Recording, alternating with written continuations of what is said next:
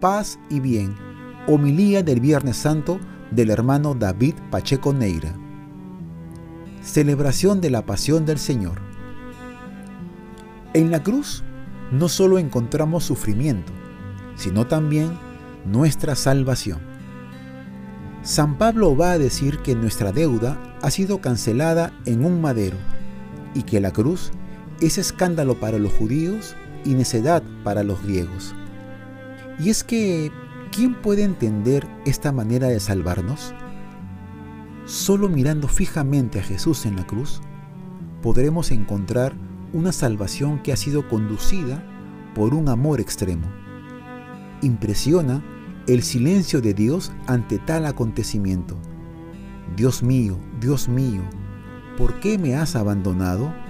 Salmo 22.2.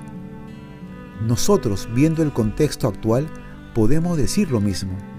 Ante la guerra en Ucrania ya estamos pagando la consecuencia. Y el COVID que avanza aún no se quiere ir y sigue cobrando víctimas.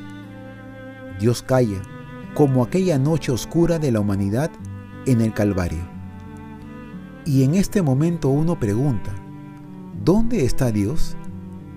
Y Dios acompañaba en el silencio a su Hijo en la cruz. O mejor dicho, también sufría con su Hijo en la cruz. Y es que Dios está en el que sufre y que muere. No es un mero espectador, sino un protagonista que al final levantará la bandera de la victoria. Jesús nos va a enseñar a confiar y en sus últimas palabras nos demuestra que no está solo y va a decir, Padre, en tus manos encomiendo mi espíritu. Jesús no se queda en el sentir, sino que pasa a la acción de entregar su vida, retomando la convicción de que su Padre está ahí con él, que no lo había abandonado. Ahora estamos en el momento de acompañar, no solo como espectadores, sino como protagonistas en la cruz, en el Calvario, para vivir en fe y pasar la Pascua tan esperada de que resucitemos todos a una nueva humanidad.